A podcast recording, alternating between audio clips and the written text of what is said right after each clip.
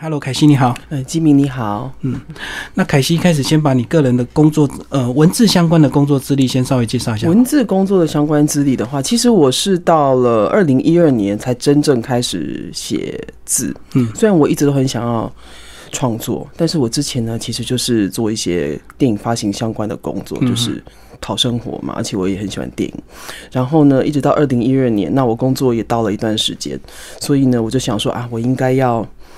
真正的来实现我自己的梦想，对，所以呢，我就开始从两性专栏那边入手，开始写，所以我那个时候开始写在自由时报啊，在那个姐妹淘啊这些网站上，然后我开始写一些呃两性的专栏，那其其中也包括了一些很短的短篇小说。那这些专栏呢，我后来把它集结成一本。精选集叫做《幸福的起点》，一个人不寂寞，也是由布克文化出版。对对，那这个三专两性专栏写了三年之后，其实呃有一点点疲乏。那其实我在这一当中呢，其实其实我一直都有在接触剧本的写作。嗯，那因为我有一些。嗯，怎么讲？电影剧本的大纲，那有的人看了之后，他都跟我就是劝我说，嗯，这个现在电影蛮不景气，你要写成剧本的话，哈，可能要拍出来很困难。嗯，那不如呢，先把它写成一个小说。于是呢，就在跟我的后来，我现在跟我的经纪人讨论了之后呢，因为他很喜欢就是动物沟通师的这个想法。于是呢，我就他就很鼓励我把那个不会通灵的宠物沟通师这个故事写出来。他本来是个剧本大纲，就对。对对对，他本来是一个呃一万五千字的剧本大纲，本来要希望是是打算就是把它发展成电影剧本。可是现在写成了十五万字的小说之后呢，变成我们现在在筹备的是是希望把它改编成电视影集。嗯，哦，因为它够长，就对。哎，对。然后它大概，因为我们里面大概也有十四十五个章节，所以正好很符合现在的那个观影的，因为现在很多都是网剧嘛，对，大概都是八到十二集之间。那就是说到时候我们就会进行改编，那希望呃也可以筹资顺利，然后可以顺利开拍这样。好，那其实这本呃除了是小说创作，但是它主题是绕着所谓的这个宠物沟通师啊，所以你个人有相关的背景吗？有，我自己养了三只狗，那这三只狗分别的名字就叫做豆豆、呼呼跟妹妹。嗯，那这三只狗呢，也就是宠物沟通师里面的三个最重要的狗狗主角。对对，那我养第一只狗的时候，其实是三年前，那那个时候为了了解我的狗，所以呢，我就去学了。我去找了宠物沟通师，嗯，那沟通完之后，我觉得有点神奇，于是我就很想要了解说宠物沟通到底是怎么一回事。是，于是我就跑去学了宠物沟通。那学好了宠物沟通之后呢，因为我有一段时间是要实习，所以我就找了大概五十几个案例，然后就是沟通不同的动物啊，然后像鹦鹉啊、蜥蜴呀，然后呢乌龟啊，然后那个叫什么？仓鼠，对，然后狗猫是很正常的，最多当然是狗狗跟猫咪这样子，对，就是沟通了这一些动物，然后呢，就是这一些动物的案例呢，也让我就是给我就是呃写就是发想这个小说的灵感来源，嗯，对。所以沟通的目的就是为让宠物过更好的这个生活嘛，因为了解他们情绪之后就能够帮助他们嘛。就是饲主会带他的宠物来，多半都是想要了解他们的宠物，想要聆听他们的呃声音，就是他们想要什么。所以那个你这样讲其实是也蛮正确的，这样。但是我其实，在呃在沟通的过程中，其实呢，我遇到。有一些饲主，他其实可能不是要，可能是想要让自己的生活过得比较顺利一点。因为比如说，他发现回家发现他家猫会随便大小便。哦，然后对反常行为，对反常行为，然后呢，他可能觉得他怎么讲猫都不听，那猫当然不会听，因为 因为他不是因为小孩子也不会听嘛，对，所以呢，他们就有的饲主就会说，哎。我要透过宠物沟通师把我的话翻译成猫语给他听，这样子。所以我曾经接过这样子的委托，就是他，因为我都会请他们先填一些问卷嘛，然后要问什么问题的时候，他没有问问题，那没有一没有一个是问号的，全部都是你告诉他不要再怎么样怎么样，你告诉他不要再怎么样怎么样，然后列了大概十个问题之后，里面充满了愤怒，然后后来我就。跟那个事主说，哎，我觉得啊，沟通不应该这样，你应该先问他说啊，他为什么会想要做这一些你不喜欢的事情啊？然后可能同时啊，你要想一下说，你的生活是不是有了什么改变，做了什么他不喜欢的事情？对。然后呢，他的事这个事主呢就消失了，他可能就跑去找其他沟通师，因为就好像我这个书里面有写到一些案例，就是说，嗯，有一些人呢，他其实不希望宠物。他不就是所谓的沟通，应该是聆听加上表达，嗯，但是呢，他只想要表达，对他没有想要聆听，所以通常这样子的沟通就不会成功。对，那我觉得这个东西，因为我其实我现在就是我学的宠物沟通，但我后来并没有以宠物沟通师为一个业为业。对，最主要原因也是因为，嗯，我沟通下来之后，我觉得呢。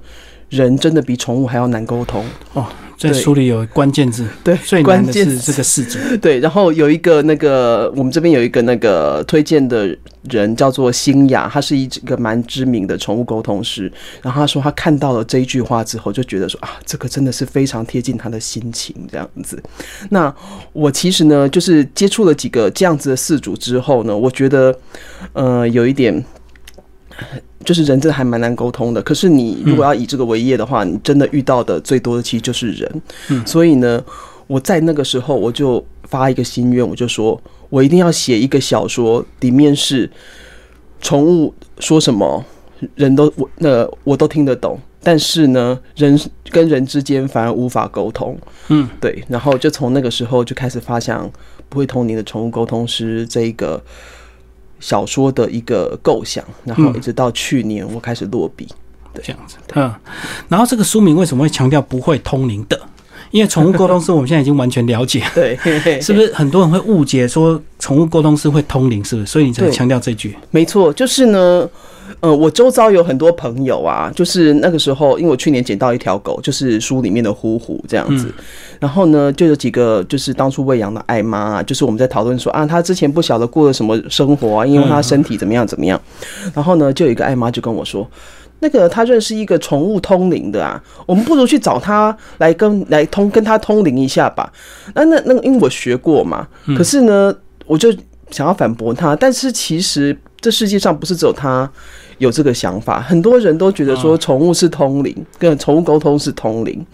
那其实我们在学习的过程之中，是有一些，比如说像能量啊，或是说脑波的传达。但是呢，这个其实宠物沟通呢，有有一些沟通师，他是以科学的角度有写过书哦，然后去解释这个沟通的一个模式是什么。对，那我个人因为科学方面。一直都不是很好，我是文组的，所以呢，啊，我就看完之后，我觉得哦，OK，我知道可以这样子去解释，但我永远都记不起来这样子。对，那但我也知道说这不是通灵，因为我可以跟我学的宠物沟通，我可以跟动物沟通，但我还是看不到鬼，看不到神，我也没有办法关落音这样子，所以这真的是两回事。那一开始这个小说呢，其实我们是取名成传话人，因为其实。他宠物沟通师就是一个传话人，但我们觉得那个有点死板。后来我们就想说啊，既然呢大家都误以为这个是通灵，那我们就不如告诉大家，在标题就告诉大家，这是一个不会通灵的宠物沟通师。嗯嗯，所以其实每一个宠物沟通师都不会通灵，可能有一些会啦。那我就那个是他的额外的附加的特殊体质吧。对，不然正常的情况不是靠通灵，就不是不是不是靠能量去感受。呃，或是脑波的一个传递，我个人解释比较像是心电感应啦，嗯，类似这样子的道理，对，嗯，就是有时候这个妈妈看婴儿，有时候婴儿不会讲话，可是妈妈知道婴儿在干嘛，对不对？他的情绪是什么？对对，所以就是也是这个母子连心这样的一个感应，对对对对对。因为像有时候呢，我们会说，你养一只狗养了很久，养一只猫养了很久，其实如果你跟它相处的默契很好的话。我觉得大部分都会知道自己的狗跟猫在想什么，而你的宠物其实也都知道你在想什么。嗯，所以通常如果这个宠物会有一些反常，可能大部分都是因为你自己个人生活的改变造成宠物的一些反常，对不对？不然照理讲，宠物应该比我们更没有压力嘛。对呀，又又有现在的宠物又不需要去街上找东西吃。对啊，对啊，对，嗯，而且这个都有主人照顾的好好的，反而是氏族可能会工作的变动、情感的一些变动，或者是婚变，所以造成。他情绪的改变才会造成宠物的一些反常。是的，嗯嗯。好，那接下来凯西帮我讲一下这个故事的一个大纲，好不好？OK，好。呃，这个故事呢，其实是从一个，应该是讲说，我这个故事虽然是以宠物沟通为名，嗯，但其实我讲的是人，主轴还是人呐，这样子。那这个故事呢，其实主要是一个女生。嗯，一个女主角，然后呢，她其实就是被男友抛弃啊，然后工作也也被人家就是放黑函呐，被记者诬陷呐，嗯，然后呢，就是钱也被前男友骗光啊，她一无所有的时候呢，然后她本来想要去跳海，然后呢，她去跳海的时候就在那个海边就遇到一只黑狗，然后一直缠着她，然后后来她就跟着他回家，嗯嗯。你然后呢？就是因为他本来要跳楼嘛，跳海。然后呢，因为那个黑狗一直跟着他，然后他就跳不了海。于是呢，他就干脆把那只黑狗带回家。带回家之后，就变成说他必须要养那一只黑狗。于是呢，就算他没有钱，他也要去找工作。于是他就在他们家楼下便利商店找了一份工作，大夜班。大夜班，然后带着那只狗每天去值大夜班。就从那个时候开始，他开始原本很封闭的生活，开始跟很多人开始有了接触。然后他也开始从职，就是宠物沟通师这个行业，嗯，然后就开始接触到更多更多的人。所以呢，这个故事主要呢主轴就是一只狗怎么改变一个女生的故事，它怎么拯救她的生命。嗯，然后呢，我们其实他在宠物沟通的过程当中呢，我们可以看到很多个案，我们可以看到就是说，呃，但这些个案，呃，有的是改编自我自己的亲身经历，那。我都做的很适度的改编，所以当事人绝对看不出那个是他是谁这样子，对。但是我们可以从这一些故事里面，我们可以看到说宠物跟人的情感，然后还有宠物如何改变一个人。那最后其实这个故事有一点小小的伏笔，就是我们有埋一个凶杀案的伏笔，这样子让这个故事带一个呃有点悬疑感这样子。所以呢，十五万字的小说呢里面其实。我我自己自夸，觉得它高潮迭起，然后你到最后一刻，你还是可以感受到它温暖。很多人跟我说他在捷运上面看呐，看到一直哭这样子，那我就讲说，天哪，我真的很不好意思，因为一个男生，然后看捷运，在捷运上面看，然后看到哭这样子。我相信说，所有有养宠物的，甚至只有喜欢动物，但是可能没有办法养宠物的人，都会对这个故事。有感觉吧，嗯，所以这本书就是小女孩跟她这个呃宠物狗，他们这个两个一起，等于是算从她人生最落魄的时候共患难。嗯，当她慢慢生活恢复常态之后，她也重操她的旧业，又带入了很多支线，就是很，所以重点就是要讲很多人跟宠物之间的关系，对不对？还有人与人之间的关系。其实重点呢，我要讲的其实就是沟通这件事情，因为其实。呃，人我们透过宠物沟通这件事情，我们可以看到人跟人之间我们的沟通上的困难，因为其实这里面每一个主角都有他沟通上的困难，然后我们怎么样去面对、去改变这样子。而且当他被问出一些生活的一些细节或一些反常的地方，有时候反而是事主他不能接受，对不对？对，没错，这是我自己的亲身经历。就是呢，之前呢，我在沟通的时候，有的时候就会觉得，因为其实。你知道常常会说宠物沟通啊，会给我们会给一些讯息，那些讯息是影像，然后常常会从动物沟通时就会看到饲主的裸体这样子。嗯，但是这是一个嗯比较我们是常在说笑啦，但其实比较尴尬的，其实常常都是他会透露出他的感情状况，或是说他的生活上有什么变动。对对，比如说我今天可能饲主离婚啊，被男朋友抛弃啊，甚至说他劈腿这样子。对，那这些其实呢，就是。这些可能就是问题的来源。对，但是呢，事主他如果不愿意去解决的话，不想承认，不想承认的话，对，然后呢，这问题就不能解决。所以其实那个时候，就变成说他用一个比较看委婉的方式，还是怎么样，把这个问题导出来。那其实呢，这个时候我们改变的并不是宠物的生活，我们改我们改变的其实。也不能说是改变了，其实要适度开导，就有点像是心灵老师一样，要去开导这个四主。所以呢，这本书呢，其实我我有一个朋友告诉我说，这个有点像像是人家说有一本书叫心灵鸡汤嘛，嗯，它比较像是狗灵鸡汤，就是呢，就是它讲的是宠物，其实呢，最后我们就是带领出来的一些。呃故事或是一些温暖的，其实都是跟人有关这样。嗯，不过我觉得这本书的难度就是你还是要试图去写出那个宠物的一些回应，对不对？对。然后到底要描述的多具体？这个是有点难度，对不对？因为，呃，或许世界它在现实生活上它是给你一种感觉而已，嗯。可是你在书里，因为是文字的一个表现，我们要很具体的去告诉他，他现在当下这只狗狗它在想什么。嗯。那要怎么样描述的多具体、多到位？那写太多，可能又觉得大家觉得怪力乱神。嘿。那写少了，大家又感觉没到位。嗯。你一开始会不会陷入这个困境？其实我觉得。狗狗的，或者是应该讲动物的回应啊，一直是我这边遇到最大的难度。因为其实有的时候，宠物给我的，如果是影像也还好，嗯，如果是文字的话也还好。最怕的就是感觉，嗯，就是我要怎么样去讲说那是一个温暖的感觉。因为有的时候，其实的确你在沟通一个一只狗的时候，你可以马上感受到说，哦，我整个心都是暖暖的，嗯，或是说我其实整个全身都在发麻，因为。你可以感受到那一只狗，或是猫，或是什么动物，都非常非常的爱它的饲主，这样子对。所以呢，呃，有的时候我必须要把它转化成，把这些感觉就变成文字在描述。对，那呃，我这个十五万字的稿子，其实我改过三次，嗯，那很大部分其实都在改这边，对，改他们的对话，就对。哎，这个对话其实。要拿捏，而且其实宠物啊，我不想要让大家觉得说宠物很会讲话，那个文字很完美，因为那个太卡通了。对，但是其实他们宠物很难，一般很少在文字上面有很完美的演出。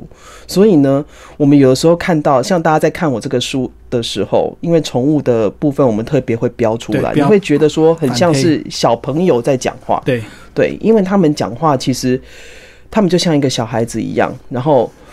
表达的方式其实也不是像我们大人可以这么样的流畅，这样就是可能会很零散，就对，很零散。然后有的时候是画面加上文字，就好像里面的呼呼，它其实呢没有办法用文字，因为文字就好像是一个呃，我们想说可能智商比较低的人在表达，可是呢，他是因为四组，这也是就是很多时候就是我之前沟通也有很多四组，因为。不常跟他们家的狗说话，所以那个狗狗表达能力没有很好，所以呢，它必须要以情感或是影像的方式来表达他们的想法，这样子。哦，所以他们还是可以学习，就但是就是要看事主有没有很勤劳的跟他互动，就对。是，呃，这是我得出来的一个结论，因为我常常只要看到这一沟通的时候，只要发现说这只狗好像不太会表达的时候，我就会问他说：“你是不是不常跟他讲话？”那他们都一般都是这样子的状况，这样，嗯嗯，所以你这个小说算是蛮大胆的一个创作，对不对？因为其实动物沟通是，其实这几年大家才慢慢有些概念而已，对，或许有些人可能对他这个还不是很。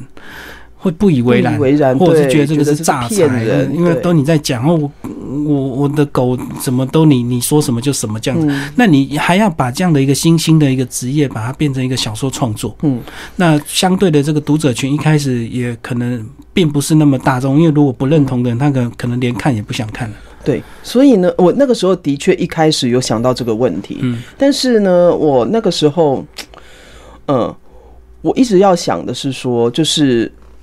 呃，怎么讲？因为有很多，我们其实坊间已经出现过一些宠物沟通的书，但是教导书，对教导书，还有多半还有一些是，比如说一些案例，比如说一些宠物沟通师，他跟饲主讲好，那我就把他们沟通的过程写出来。对，那呃，我觉得我的书跟他这些书不一样的原因是，不一样的地方是在于，我其实虽然我讲的是宠物沟通，嗯，把它拿一个引子。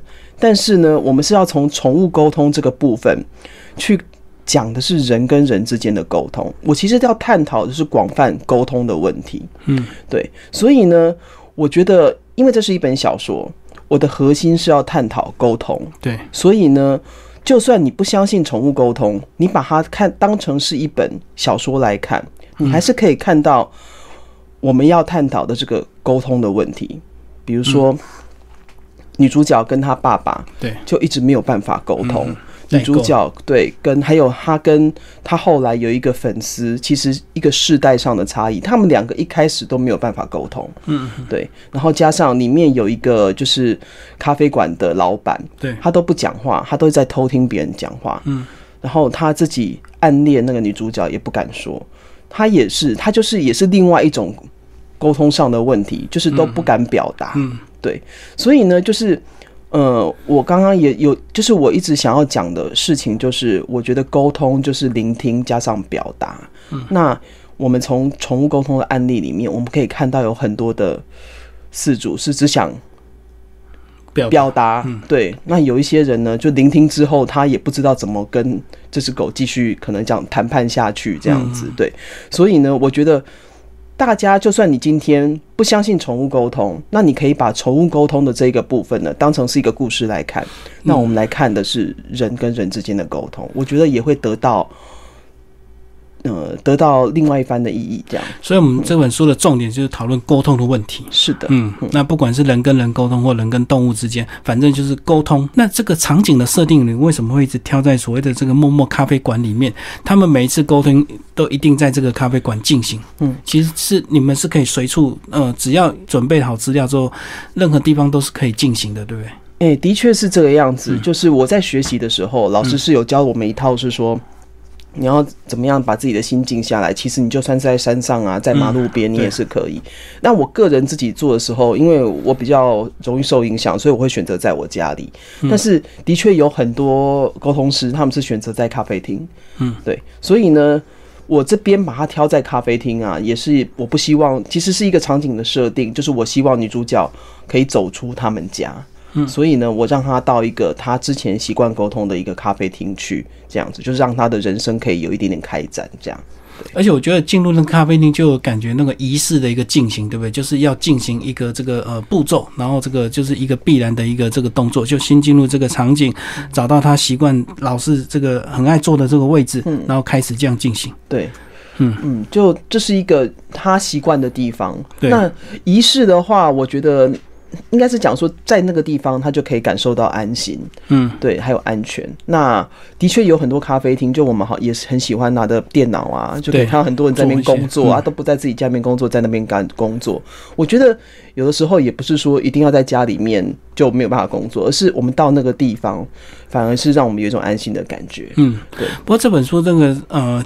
举了很多这个他接了很多案子的这个例子啊，呃，那你是不是在书里面加了很多这个感情的部分呢？是不是让整本整本这个小说创作更丰富一点？我男女之间啦，或者是这个呃上下这个长辈之间的一个情感。呃，我一开始啊，其实比较着重在那个他跟他父亲的一个嗯的一个那个过程过程对感情，还有他跟前男友。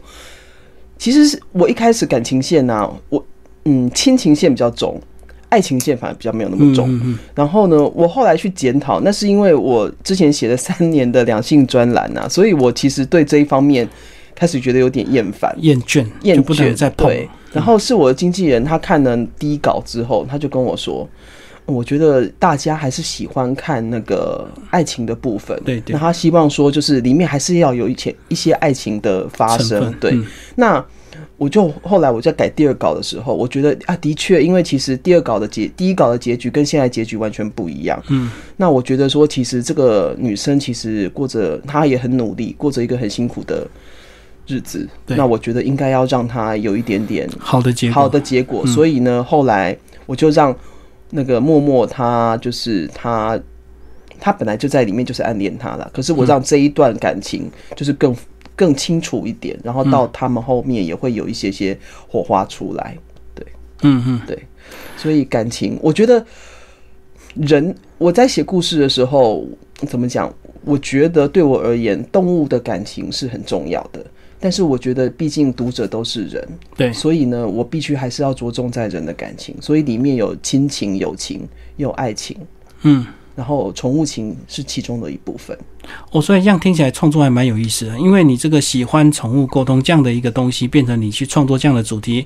那因为你过去写了很多两性的东西，你暂时想要逃避，你就避掉很多爱情的东西。对。然后后来又修正回来。对对。嗯，因为有一点爱情，还是有一点戏剧张力，对不对？对，而且其实因为我们希望它可以改编成电视剧嘛。哦。到时候还要一些俊男美女加持。对对对对对，到时候希望可以找到我们心目中的俊男美女。可以让这个故事更精彩。这样子。嗯，对。你这本书推荐给哪一些读者来看？是对家里有有养宠物的人吗？嗯，其实我是觉得，我觉得第一个会感动的人当然是家里有养宠物的人。但是其实呢，我有很多朋友，他之前是不看书的，嗯，然后他因为支持嘛，所以呢，他就看的书就是就会觉得说啊，我觉得这本书好好看哦，然后他就一一边看一边哭这样子，嗯，然后呢，我有一个朋友，他国一的儿子。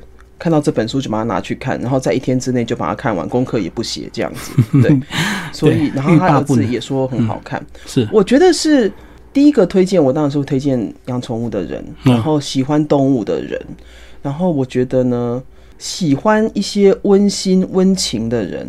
我觉得都可以去看这本书，其实就可以把这本书当做人跟人之间沟通的书，就对。对，就是你可以家里放一到两本，然后就是爸爸也可以看，阿公阿妈也可以看，小朋友也可以看，这样子。你看到这本书的这个封面，你怎么感想？因为封面算是比较卡通，对不对？嗯，我们是那个时候，我们是请个插画师来帮我们画这样子。对，那我一我一直希望说这个。